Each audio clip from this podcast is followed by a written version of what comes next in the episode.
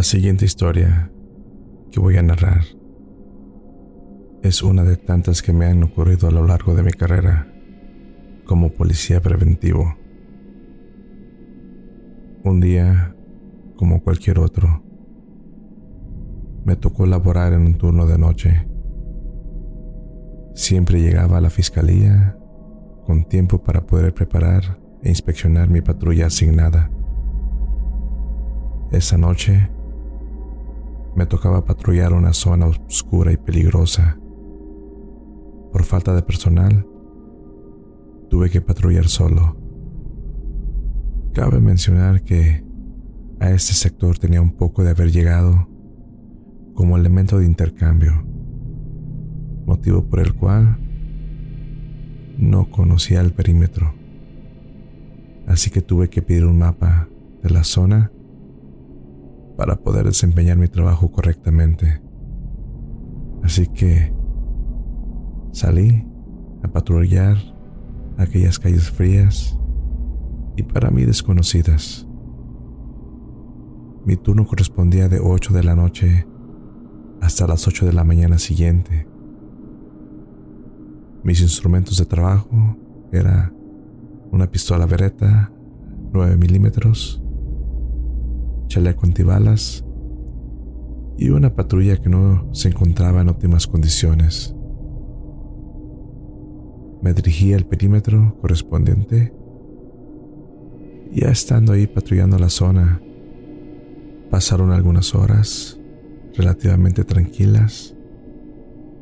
Me refiero que no atendí ninguna emergencia de prioridad, solo llamados por riñas, ebrios y alguna que otra violencia familiar, que ya son muy comunes especialmente en estos barrios. Así que dije, genial, ya casi es medianoche, y si esto continúa así, de esta manera, me iré a casa a descansar. Pero qué equivocado estaba. Esa brillante y enorme sonrisa que creí tener dibujada en mi rostro se borraría buenas horas después, cuando ya entrada la madrugada, a unos metros de mi unidad, logré visualizar a una persona de sexo femenino, de avanzada edad, alrededor de 70 o 80 años. Caminaba por la calle con manchas de lo que parecía ser sangre en el rostro, su ropa y manos, como si esas heridas correspondieran a un arma punzocortante. Sus manos estaban llenas de sangre. Al parecer intentó detener el flujo de la sangre que salía de su cuerpo, pero la sangre parecía seca. Ya de tiempo atrás, horas tal vez, no noté algún tipo de flujo de sangre a la vista. De inmediato bajé de la unidad y me acerqué a la anciana a uno o dos metros por seguridad, pues yo no estaba completamente seguro de que la sangre fuera de ella o fuera de alguien más. ¿Qué tal y estaba armada? ¿Y si esa sangre era de una víctima? Así que le pregunté qué ocurría y si solicitaba apoyo médico. Pero la anciana no contestó. Parecía ida, perdida en sus pensamientos, caminando como un zombie por la calle. Eso, o tal vez estaba en shock, porque siguió caminando unos pasos muy lentos y con la mirada perdida. Estos síntomas son comunes en las personas después de haber sufrido una experiencia traumática.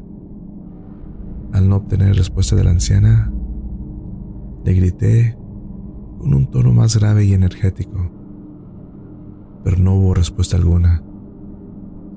Aceleré el paso y me puse frente a ella.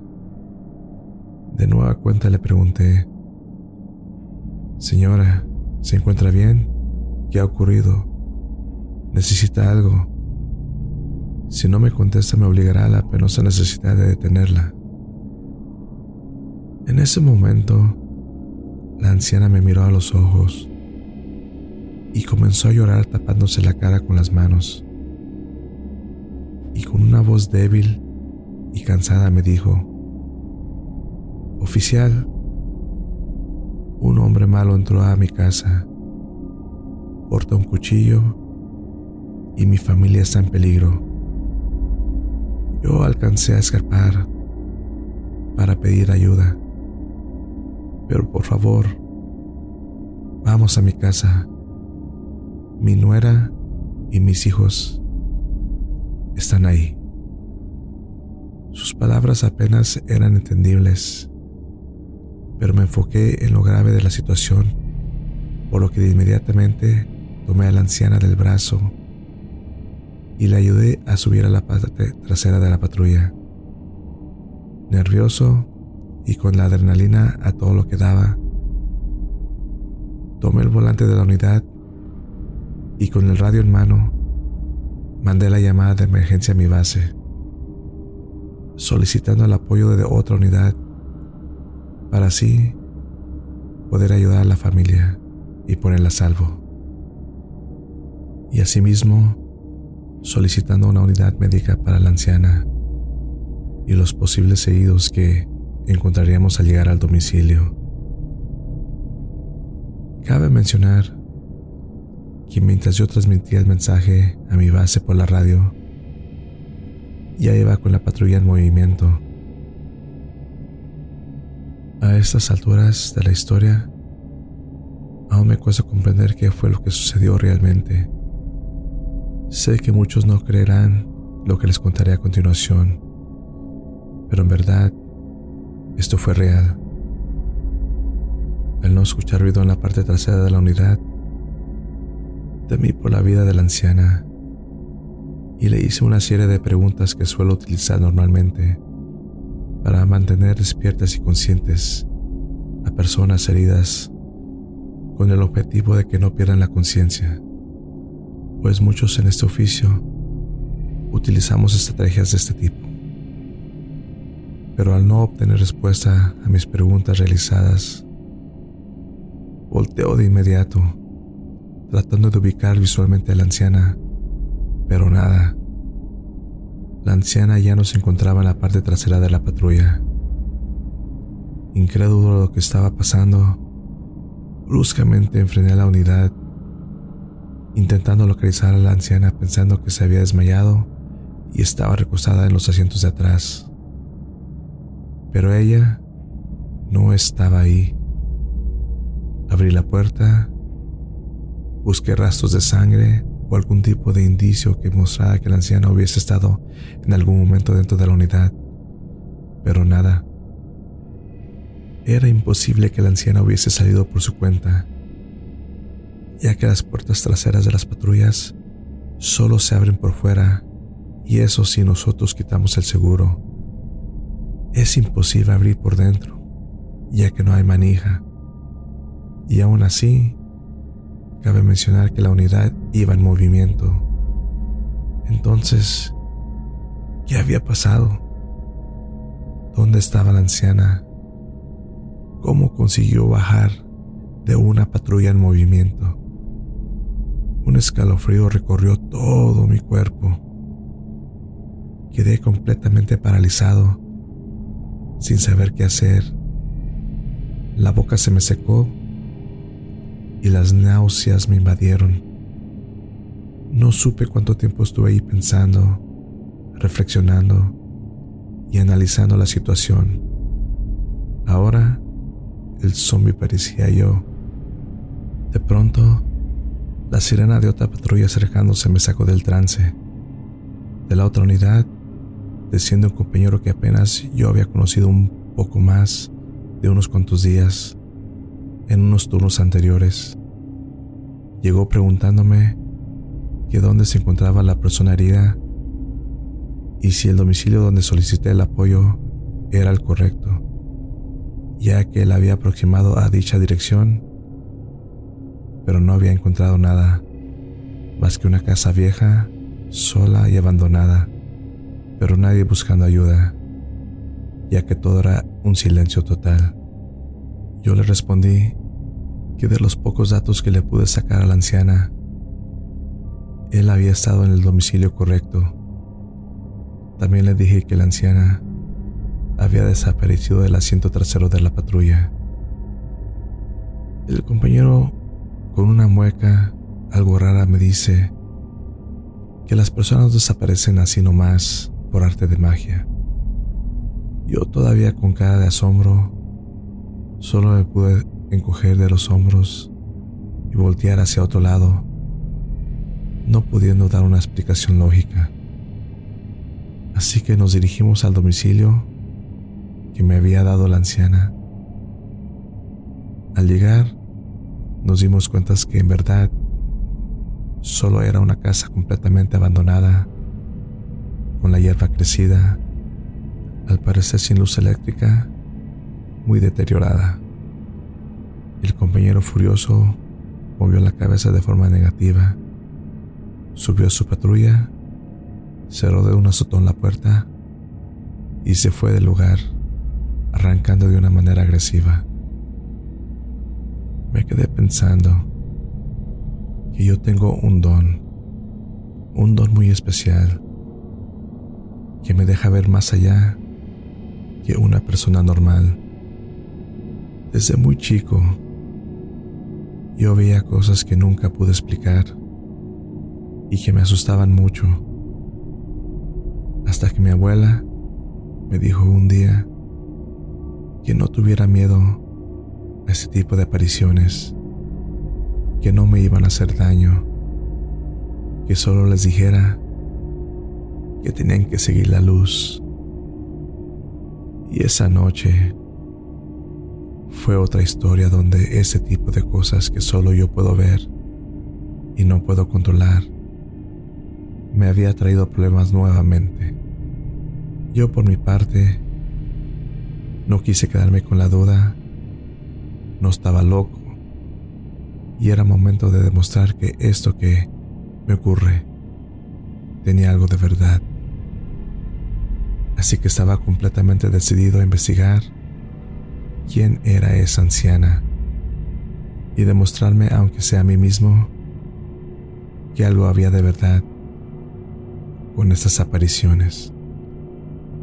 Al día siguiente, comencé mi turno un poco más temprano de lo habitual. Estuve tocando puertas, preguntando a los vecinos de las casas del área si no habían visto algo extraño la noche anterior o que si habían llamado para reportar alguna emergencia.